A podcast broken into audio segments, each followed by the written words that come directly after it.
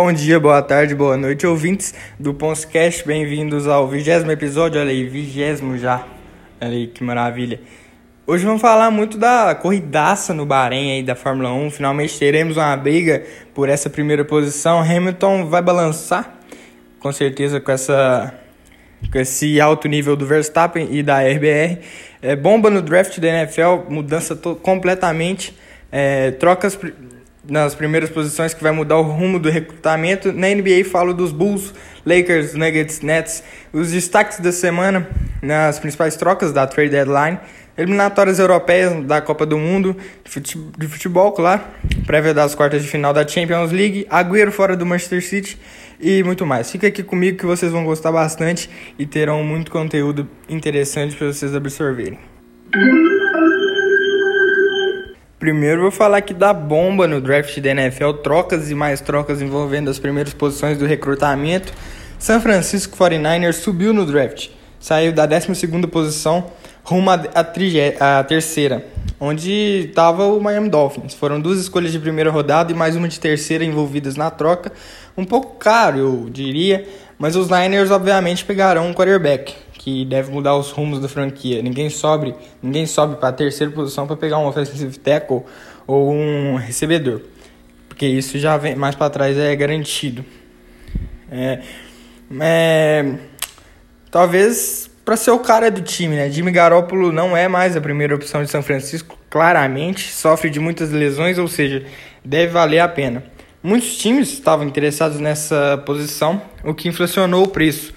Além de, com certeza, ter tido uma conversa entre o Robert Saleh, head coach do New York Jets, que tem a segunda escolha geral, e Kyle Shanahan, head coach do São Francisco. Ambos trabalharam juntos na costa oeste dos Estados Unidos, em São Francisco, e devem ter conversado que cada um quer draftar para os Niners terem subido, né? É, Jets é o favorito a draftar Zach Wilson de BYU, e a escolha de São Francisco está entre Justin Fields ou Mac Jones. Eu diria, eu particularmente prefiro o Justin Fields, acho que deveria ser até a segunda escolha. Mas ambos têm condições fortes de ser o cara de, um, de alguma franquia. Sobre Miami agora, o time trocou com Philadelphia Eagles essa 12 escolha e mais uma das milhões de escolhas de primeira rodada que eles têm do futuro pela sexta geral do draft, ficando novamente dentro da disputa pelo melhor recebedor disponível, que é isso que eles estão procurando para ajudar o Tua Tango Vailoa. Provavelmente Jamar Chase, wide receiver, ou Kyle Pitts, tight que é... Mas esse, o Kyle Pitts é, tem muitas chances de ir para o Atlanta Falcons também, tem a quarta geral. Pitts é um tight que não bloqueia tanto, ele é competente bloqueando, mas ele não é como o George Kittle, por exemplo. O George Kittle é um monstro bloqueando e ainda recebendo passes. O o Pitts, se ele, tipo assim, tiver mais é, força física, ter mais massa muscular, com certeza ele vai ser um baita de um bloqueador também. Mas recebendo, recebendo a bola ele é sensacional. O Miami também deixa tua tango, Tua agora tranquilo, indicando que ele terá mais tempo para se desenvolver sendo o quarterback titular da equipe.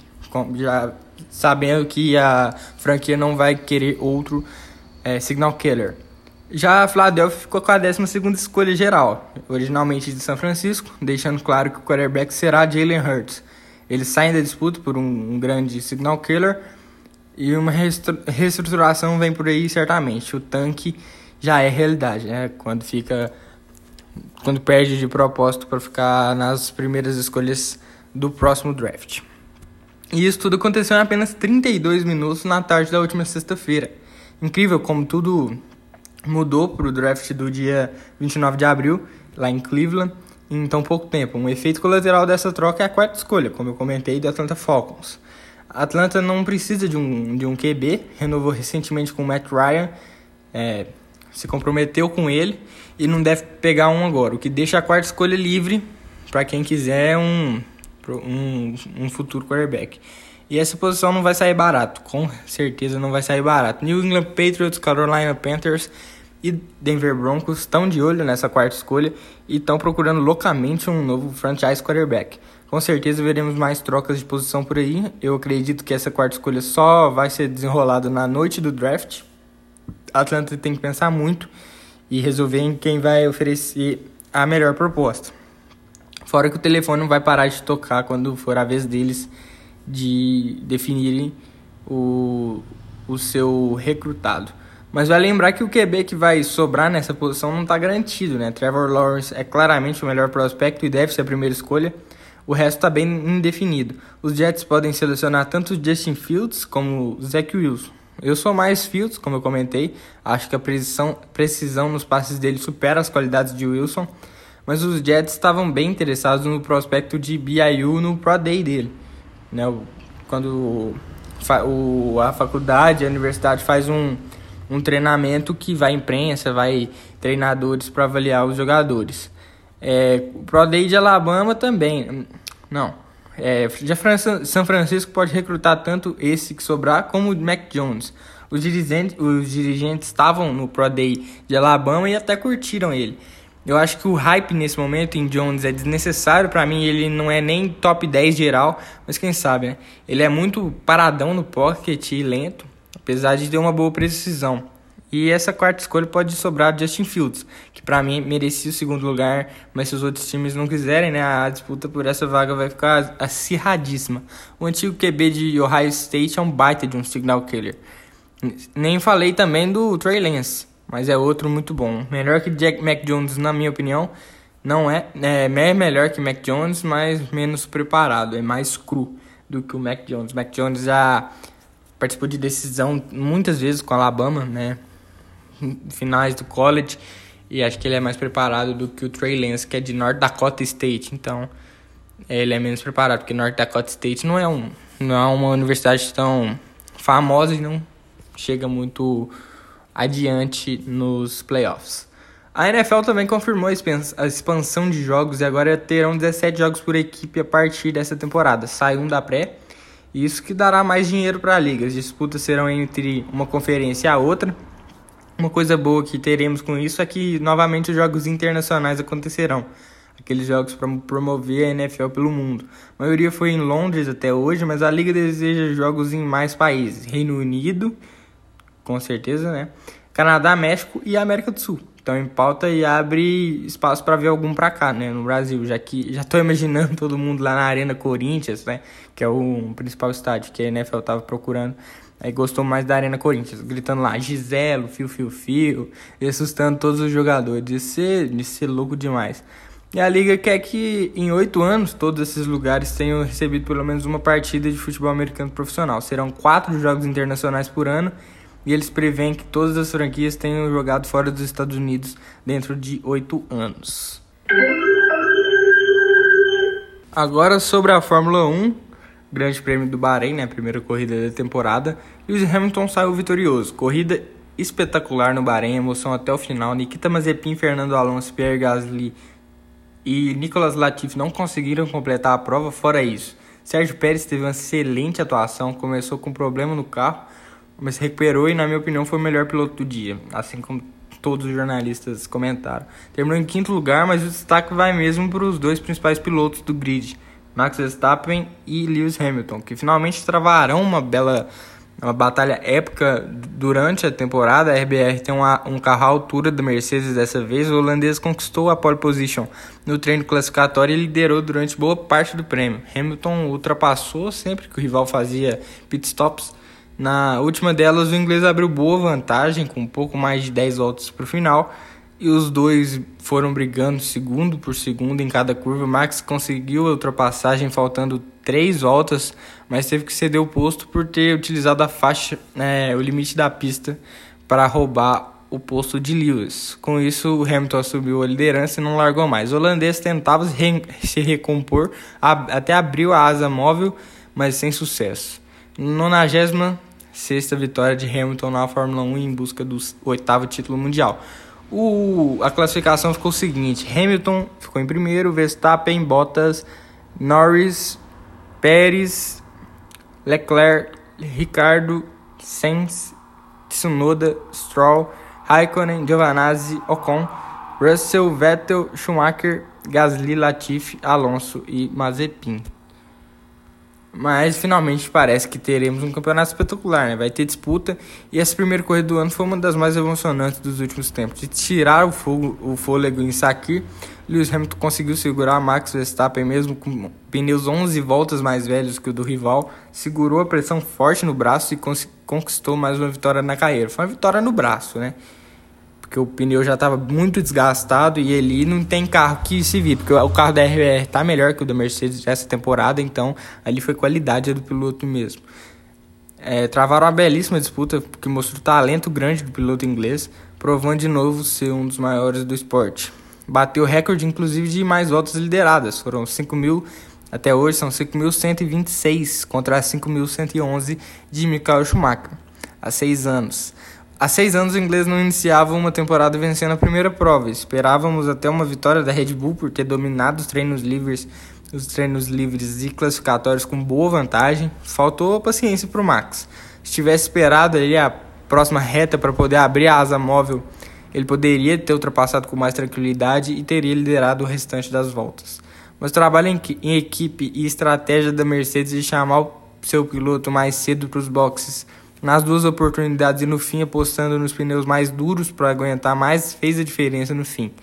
Hamilton até comentou no, fim, no final que foi uma das corridas mais difíceis que já fez na carreira. Mostra o quão incrível foi essa prova. Que teremos um duelo sensacional entre Mercedes e RBR nessa temporada.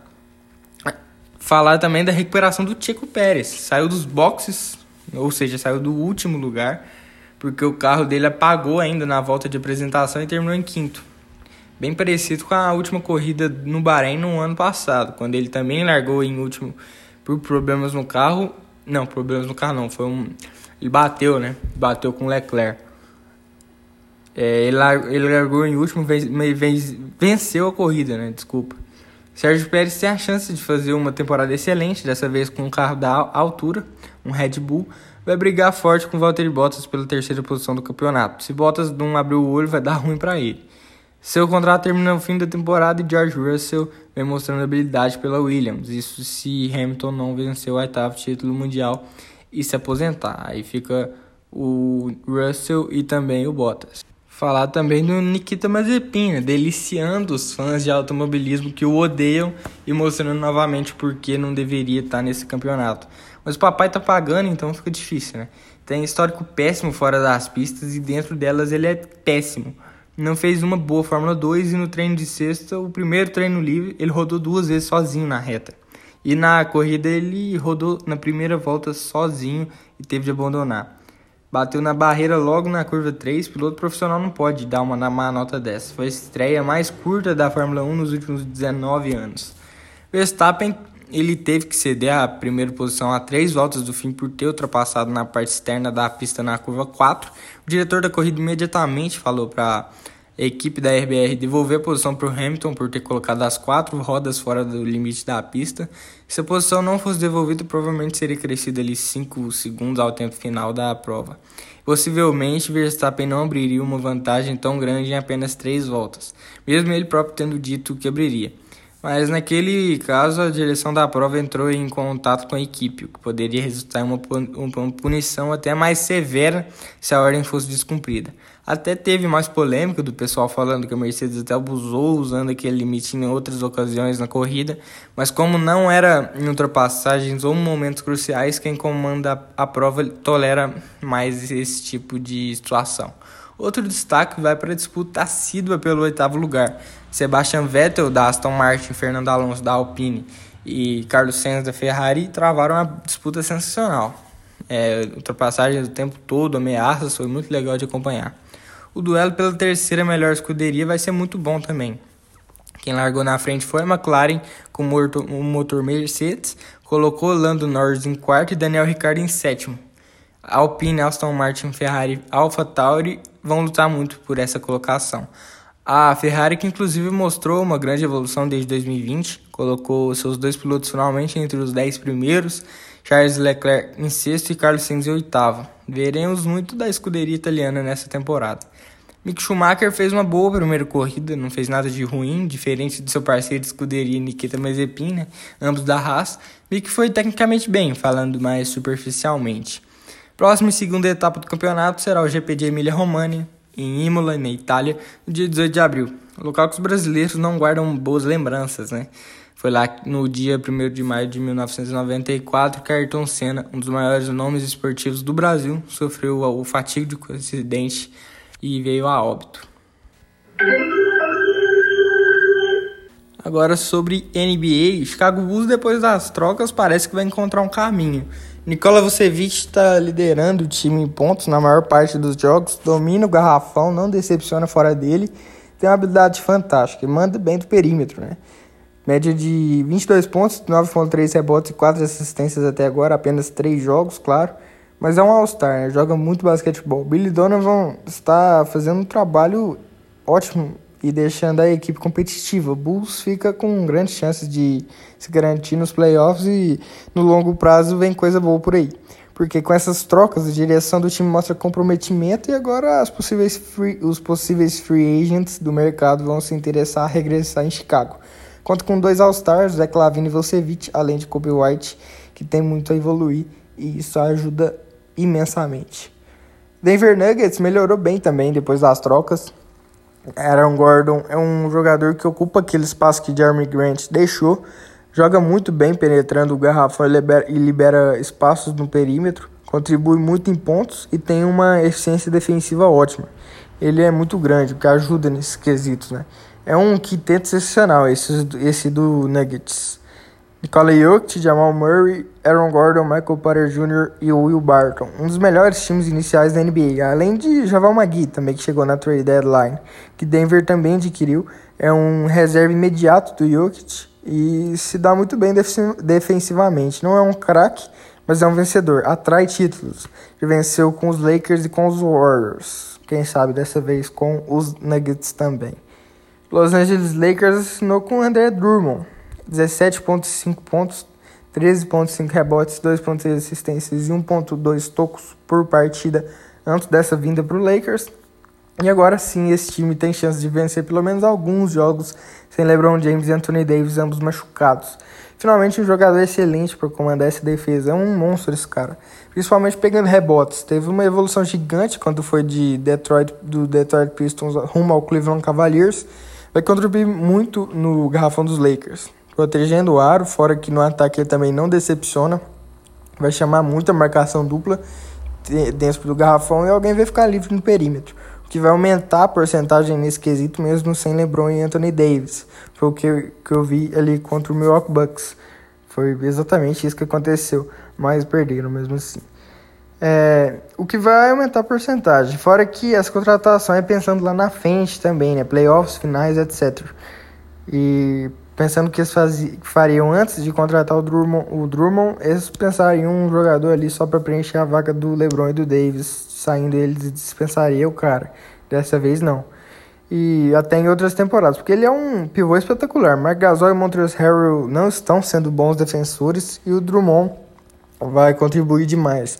Joga muito próximo da cesta, mas não é um pivô do estilo atual, que chuta de fora e tal. É um jogador que fica paradão lá. Tem números ótimos, porém não demonstrou todo o seu desempenho ainda. Só jogou em times que não brigavam por nada.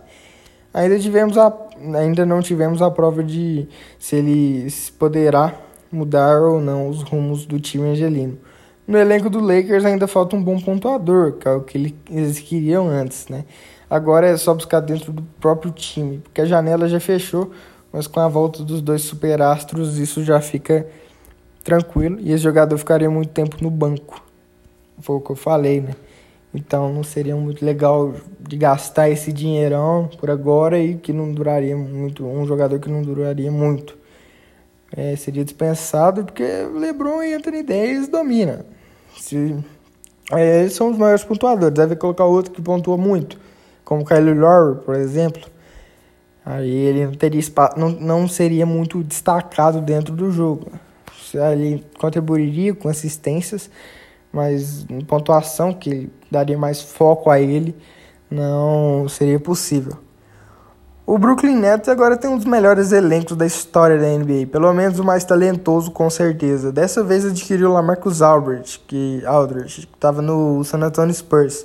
3.7 pontos, 4.5 rebotes, 1.7 assistências, 36% nas bolas de 3.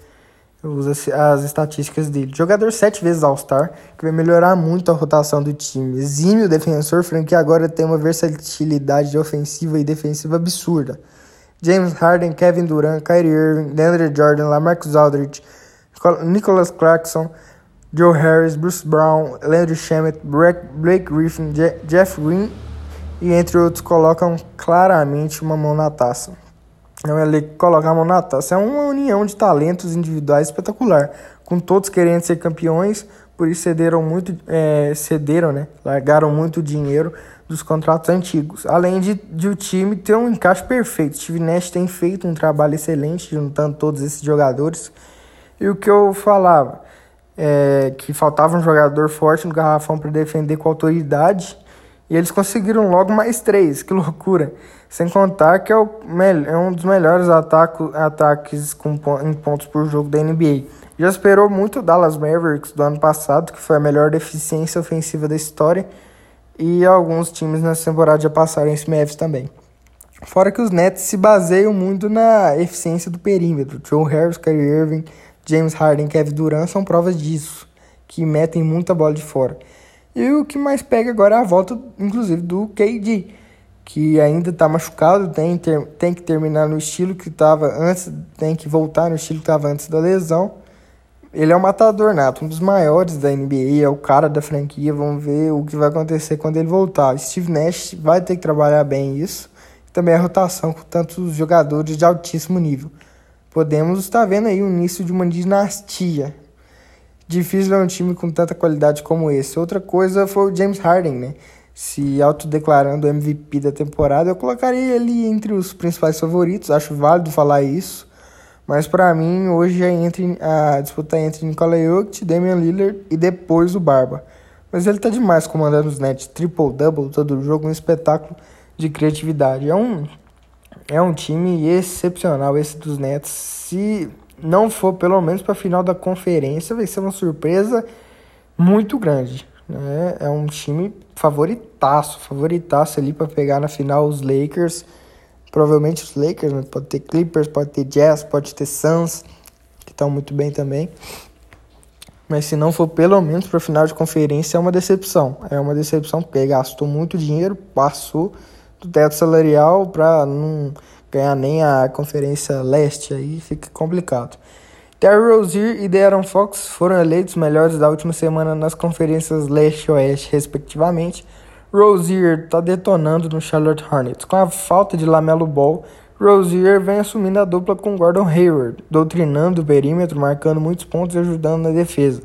Os dois vencendo os protagonistas desse Charlotte sem o Lamelo, ocupam a quarta posição do leste, já Imagina os três juntos, cara. Ia ser sensacional. Esse aí, esse Hornets aí seria também um dos grandes times da NBA. Já Fox é um jogador do Sacramento Kings, é um craque, né? Muito por conta dele que a franquia californiana não está nas posições abaixo na classificação, ocupa a 11 posição. O time como um todo não ajuda. Tyrese Halliburton, Bud Hill e Harrison Barnes não são as exceções. O armador Calor e Hild ajudam bastante Fox a distribuir o jogo e comandar o ataque, já Barnes domina o garrafão e fica bem próximo da cesta. Quem sabe se Fox tivesse um time que brigasse mais forte, ele não seria o All-Star, né? Joga muito garoto escolhido no draft de 2017. Russell Westbrook fez história. Primeiro jogador a marcar um triple-double com mais de 35 pontos e mais de 20 assistências. Foram 35 pontos, 21 assistências e 14 rebotes tá muito bem lá em Washington. Apesar da equipe não estar tá cumprindo as expectativas, ele se destaca da mesma maneira. É uma máquina de triplos, triplos duplos. Recordista nesse quesito em apenas uma temporada, fez 42 na temporada 2016-2017, que lhe rendeu o prêmio de MVP, inclusive, quando ele atuava pelo Oklahoma City Thunder. É, falar também, claro, Stephen Curry voltou às quadras finalmente, depois de uma lesão no cóccix contra Houston, perdeu cinco jogos E o camisa 30 voltou contra Chicago Bulls, colocou o jogo no bolso. 32 pontos, 6 assistências, 6 de 14 nas bolas de 3 pontos, 42,9%. E doutrinando, o cara é craque demais, o maior arremessador da história, não canso de falar isso. E ele volta a corrida pelo prêmio de MVP, tem plena chance, tomara que se mantenha em um alto nível, continua doutrinando e assuma, assuma as primeiras posições dos rankings, Power Rankings de MVP nesses sites americanos. É, tomara que continue nessa pegada.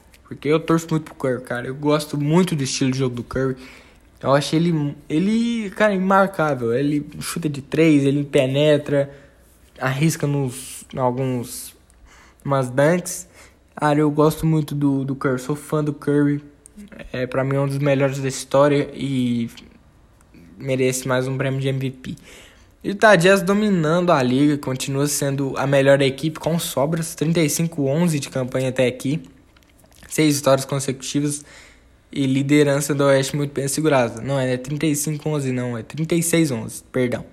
É um time com qualidade absurda, é um encaixe perfeito com Donovan Mitchell, Rudy Gobert, Mike Conley, Joe Ingles, Jordan Clarkson, Royce O'Neal e Bojan Bogdanovic como principais jogadores. É um elenco de altíssimo nível e está se provando nessa temporada. Vale destacar o susto que eles levaram quando estavam viajando para o jogo contra o Memphis Grizzlies. O avião atingiu um grupo de pássaros e teve que fazer um, pou, um pouso de emergência. Tudo correu bem. As imagens do avião são bem feias depois disso, com sangue dos pássaros, logo alguns efeitos e tal. Mas foi tudo bem. Donovan Mitchell até pediu dispensa do jogo, provavelmente ficou bem abalado. Né? Eu também ficaria com isso, né? Quase morrer, né? com um avião é bem tenso. Falar da última categoria agora, futebol. Essa data da FIFA foi bem movimentada, vou falar das eliminatórias europeias um pouco. O grupo A da competição tem Portugal e Sérvia como os favoritos e líderes. Luxemburgo vem atrás e os lanternas são Azerbaijão e Irlanda. Portugal deve terminar líder do grupo, mas aquele lance do Cristiano Ronaldo em que ele conseguiu marcar o gol no finalzinho da partida contra a Sérvia fez diferença. Aquilo foi gol, cara. O, o juiz não deveria ter anulado. Com razão, ele ficou pistola daquele jeito. O time também sofreu para vencer os outros dois jogos mais fracos. Dava para ter feito mais, esperava mais também desse Portugal. Acredito que agora sai essas de que eles vão ter vencer muito bem, como estava na Nations League, né? Grupo B tem Espanha líder, seguida por Suécia, Grécia, Geórgia e Kosovo. Os espanhóis só tropeçaram contra a Grécia, um empate. É um time muito jovem e promissor, apesar de não terem vencido com autoridade. Suécia que voltou, voltou com a volta contou com a volta do Ibrahimovic, as convocações, né? E fez a diferença. Não marcou gols, mas distribuiu muitas assistências. Foi o líder da equipe, como já era de se esperar. Grupo C tem a Itália como líder absoluta, seguida por Suíça, Irlanda do Norte, Bulgária e Lituânia. Sinto que a Azurra vai se classificar com sobras para a Copa, tá 25 jogos sem perder, não tá em um grupo tão difícil, venceu todos com tranquilidade, mas o time é bom. Tem jogadores ótimos, inclusive o esteira de ouro da última temporada, Ciro Immobile, Chiesa da Juventus também é craque, tem um elenco muito forte, e ao contrário da última Copa, eles devem se classificar. Copa sem Itália não é Copa, né? Seleção tradicionalíssima. Grupo D conta com a líder França, depois Ucrânia, Finlândia, Bósnia e Cazaquistão. Os atuais campeões só cederam um empate para a Ucrânia, que deve ser o adversário mais duro dessa chave, porém é o segundo colocado. Mas conseguiu a façanha com três empates, o que deixa a vida dos franceses bem fácil. Outra classificação que não deve ser complicada. Grupo E é mais animado um pouco. Bélgica lidera, seguida por República Tcheca, País de Gales, Belarus e Estônia. Bélgica apenas cedeu um empate para a República Tcheca. A classificação deles também não deve ser dolorida, mas a disputa pela segunda posição promete ser acirrada. Os tchecos e galeses são bem equivalentes em questão de elenco, apesar de achar os galeses melhores. Vai ser um belo duelo que iremos acompanhar. Tem o Doré do Belarus, sofreu uma, duas goleadas alarmantes, 6 a 2 para a República Tcheca e 8 a 0 para a Bélgica. Então só passeio, né? Grupo F tem a Dinamarca como líder absoluto, depois Escócia, Israel, Áustria, Ilha Soroé e Moldávia completam a chave. Os dinamarqueses estão tranquilos, 14 gols em 3 jogos, nenhum gol sofrido. Excelente desempenho. Mas a segunda posição promete. Escócia, Israel e Áustria brigarão forte. Aposto minhas fichas no melhor elenco da Escócia, Mas quem sabe não dá uma zebra e vemos Israel na próxima Copa do Mundo. Imagina. Grupo G tem a surpreendente Turquia como líder, seguida por Holanda, Montenegro, Noruega, Ita Noruega e Irlanda do Norte. Os turcos estão bem demais na fita. O Zantufan é o craque de bola, amassou a Holanda que não conta com o Van Dijk e a Noruega do Cometa Haaland. Vai ser dolorida essa classificação da Holanda, pelo que estamos vendo. Deve ficar fora mais uma vez, parece que o time não se encaixa. Já a Noruega começou até bem, como já era esperado. Sofreu uma pauladinha da Turquia, mas é o novo normal desse grupo. Mas o Haaland, craque da equipe, não teve o desempenho esperado. Alguns ex-jogadores da Noruega criticaram muito ele. Acredito que esteve abaixo do nível mesmo, mas a pressão em cima dele de comandar seu país é muito grande. Ele tem apenas 20 anos, né? vale lembrar isso. Aí fica bem complicado criticar tanto assim. O grupo H conta com Croácia e Rússia empatados na primeira posição, seguidos por Eslováquia, Chipre, Eslovênia e Malta. Creio que a disputa vai ser entre essas duas seleções pelo primeiro lugar mesmo. Rússia vem numa crescente desde a Copa do Mundo, em que ela sodiou, e a Croácia parece que vem numa decrescente desde a mesma Copa do Mundo, quando chegou à final e perdeu para a França. O time tem um elenco que está envelhecendo, não surgem mais bons jogadores croatas, diferente dos russos, que estão nascendo aos montes e com qualidade. Acho que vocês devem ter sacado quem que é o meu favorito, então, claro que é a Rússia. Grupo I tem Inglaterra líder, seguida de Hungria, Albânia, Polônia, Andorra e San Marino. Os ingleses já eram, evidentemente, o é, favoritismo. É, tem não só o melhor elenco do grupo, como um dos melhores do mundo. Jogadores jovens que têm qualidade que comandam os times que atuam. Hungria a grata surpresa e eu já esperava um bom desempenho, mas não brigando de igual para igual contra a Inglaterra. Tomara que permaneça assim. Mas a surpresa negativa fica para a Polônia que se classificou em primeiro no seu grupo para ir para a última Copa do Mundo e está decepcionando até aqui. Perdeu o Lewandowski, que sofreu uma lesão no ligamento do joelho direito contra a Andorra, foi bem grave.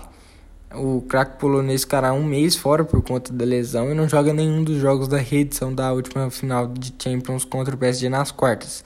Era especulado, era especulado apenas 10 dias fora, mas parece que piorou bem. Mais chances para os parisienses e deve dificultar bastante a vida da seleção se não contar com ele na próxima data FIFA. Corre sérios riscos de não ir nem para a repescagem. O elenco também piorou desde 2018 e é claramente pior. Grupo J e último, a impressionante Armênia lidera, seguida por Macedônia do Norte, Alemanha, Romênia, Islândia e Liechtenstein. É, acho que já devem ter descoberto qual será a minha crítica, porque será que a Alemanha está só em terceiro? Pois é, perdeu para a Macedônia em casa. Os alemães têm claramente o melhor time do grupo, mas disparado melhor. E não estão fazendo por onde. Já ficou em último no seu grupo na última Copa e parece que dessa vez não vão nem se classificar. Vai descansar e deixar para Armênia e, Macedônia, que obviamente nunca foram para a Copa pelo menos os macedônios, macedões, macedônios, macedônios, não sei como é que fala, mas tem o Pandev, que joga muita bola ali no ataque do Genoa, mas tá velhinho já. A Alemanha não podia perder em um grupo que conta com essas seleções. Está um processo de reconstrução, mas isso não é desculpa. Tem muitos jogadores de alto escalão no futebol mundial. Outra notícia da semana foi a mudança do escudo da Internazionale, Internazionale de Milão. É, falar pra vocês a verdade é que ficou bem feio, velho. Tiraram aquele bege tradicional e o F entre as letras. Os torcedores também reclamaram e discordaram bastante. Além disso, Agüero, ídolo do Manchester City, onde brilhou e colocou seu nome entre um dos melhores centroavantes da atualidade, vai se despedir do clube em breve. Foram 10 anos em Manchester, seu contrato se encerra no meio do ano e o time não vai renovar. Ele também não está muito afim, porém o City afirmou que ainda construirá uma estátua do camisa 10 no Etihad Stadium. Ele é simplesmente o maior jogador da história do clube, maior artilheiro. Agüero tem 257 gols em 384 partidas pelo clube e conquistou nove títulos, sendo quatro Premier Leagues. E tem a chance de conquistar mais uma. Entre outras façanhas, ele pode assinar com quem quiser agora e um cara de nível dele, Real Madrid e Barcelona devem estar interessados. Imagina Messi e Agüero juntos no Barça, seria seria se acontecer, pode ter certeza que o Lionel fica, eh, fica no clube. São dois grandes amigos e agora o caminho fica cada vez mais aberto para o cometa norueguês Haaland jogar no City. Seu pai jogou lá, então o centroavante tem uma história antiga com o time azul de Manchester. Veremos as cenas dos próximos capítulos. Semana que vem já tem mais Champions League. Ela volta e teremos muita emoção com certeza. Uma pena que a UEFA de novo colocou dois jogos no mesmo dia e horário, mesmo sendo nas quartas de final, que até hoje eu nunca tinha visto. Mas fazer o que, né? É o que temos para hoje. Na terça-feira temos temos Manchester City contra Borussia Dortmund no Etihad Stadium na Inglaterra. O City é claramente a maior força do mundo, mas enfrenta seu pior inimigo, um time com contra-ataque rápido. E bota rápido nisso. Borussia é um time muito veloz, jogadores pelas laterais parecem foguetes. Royce no meio-campo distribui a bola que chega redondinha para o Haaland estufar as redes. E o Cometa que pode enfrentar seu possível próximo time. Seu pai jogou lá, como eu comentei. É, mas o próprio pai e o empresário se reuniram com o Barça e Real essa semana, então não vai ter mamata para o City. Apesar dele estar tá em uma fase menos, menos boa, por assim dizer, não fez gol pela Noruega na data FIFA. Tomara que não abale, que para o Dortmund sonhar precisa contar com ele. Já Manchester tem uma defesa fortíssima, bem sólida e o meio-campo que comanda a equipe toda. Kevin De Bruyne, fracasso de bola, é um ataque fulminante, vai ser jogão. No mesmo dia tem Real Madrid e Liverpool no Alfredo de Stefano na Espanha. Dois times em momentos precisos, fazem não tão boas perto do que representam. O Madrid não terá Sérgio Ramos, lesão na panturrilha esquerda no jogo contra Kosovo. Defesa desfalcada pode ajudar o Liverpool, que mesmo em uma fase Mané e Salah não vão poupar, não vão poupar esforços. Os dois jogam quando resolvem jogar e decidem, decidem em uns 5 minutos o jogo. Olho neles. Real tem problemas na criação, assim como os Reds, que pode equilibrar ainda mais o duelo. Se por um lado a defesa está desfalcada, e pode ser fatal, fatal no, do outro lado também. Liverpool já não conta com Van Dijk há um tempo e a dupla de zaga dificilmente se mantém de um jogo para o outro. Tentou se estabilizar depois da janela de inverno, vamos ver isso aí. Sem contar que o ataque merengue é mortal, Benzema em altíssimo nível e Vinícius Júnior, que apesar das falhas claras de finalização consegue criar muitas chances de gol, que pode cansar a defesa dos Reds com suas arrancadas. Na quarta-feira tem Bayern de Munique contra PSG na Allianz Arena, na Alemanha. Melhor jogo dessa fase, na minha opinião. Que jogão. Neymar de volta anima o time francês. O brasileiro vai querer mais que tudo vingar a derrota da temporada passada. Vai entrar com sangue nos olhos. PSG que tem um excelente elenco, apesar da má fase na Ligue 1 o time tá, tá focado mesmo na, na Liga dos Campeões. Outro favor favorável para eles é o desfalque de peso do Lewandowski, que tá lesionado, pode perder os dois jogos, isso ajuda muito, porque ele é o definidor das jogadas do Bar. Sem ele, o time tem que buscar opções nos pontas e meias, que não tem o objetivo principal de fazer gols, e sim criar jogadas para o Leva marcar. Sem ele fica complicado para os alemães, até porque a defesa do time de Paris melhorou bem desde a final da Champions do ano passado, então vai ser difícil furar essa barreira. Keylor Navas está demais na baliza parisiense, joga muito esse goleiro, pode ser o, o ponto principal em caso de vitória. Outro jogo, o jogo do dia é Chelsea Porto na Espanha, isso mesmo. Os dois jogos na Espanha por conta da pandemia, conter, é, para conter contaminação. Né? Esse vai ser outra partidaça. Muitos dizem que será uma mata para o Chelsea, eu discordo ferrenhamente. Sim, os Blues têm é uma das melhores defesas da Europa, muito sólida em um goleiro de confiança. Sofreu menos de 3 gols em 15 jogos no comando do Tuchel e tem um ataque talentosíssimo também. Havertz, Havertz voltando a atuar em alto nível, Werner tendo muitas chances de gol, claro. Mason Mount jogando muita bola, seja criando jogadas como decidindo, Pulisic, e Pulisic muito bem na ponta. É um ataque jovem e muito talentoso mas não podemos jamais descartar o Porto. Pode estar em mal no português, o Sporting está completando é, tá completamente dominante, impossível parar, mas na Champions a coisa muda de figura. O Porto é um time surpreendente, marca muitos gols, tem um meio-campo muito seguro e uma defesa muito sólida. Pepe é um monstro na zaga, pode bater às vezes, quase sempre, né? Mas é um zagueiro espetacular. Sérgio Oliveira no, no meio-campo comandando o time e Marega no ataque só esperando chegar uma bola colocar dentro da caixinha. Vai, vai ser um duelo muito parecido, são equipes muito iguais. Eu tô esperando um jogo de muita qualidade técnica. Acho que é isso por hoje. Infelizmente eu fico por aqui. Espero que tenham gostado do, desse episódio. Indique para os amigos que gostam de, de esportes e querem saber sempre das novidades desse mundo. Siga o programa nas mais diversas distribuidoras de áudio, Google, Apple, Spotify, entre outras. Dá muito trabalho fazer isso aqui, tem que pegar uma coleção de notícias durante a semana em diversos esportes, então me ajuda. É, discordou de alguma coisa, quer dar alguma dica, me siga no Instagram para saber também as notícias mais quentes, resumos de jogos, opiniões, sempre aviso quando tem episódio novo. Arroba Primo Boleiro, site a mil por hora é primoboleiro.blogspot.com. Vou colocar tudo na descrição aqui do episódio. Lá vai ter sempre matérias mais contundentes do momento e muitas, muitas outras coisas, além de muita opinião. Dá uma olhadinha, ajuda a gente. Então é assim que eu me despeço. Essa foi mais uma edição do podcast e até semana que vem, no mesmo horário e no mesmo local. Valeu!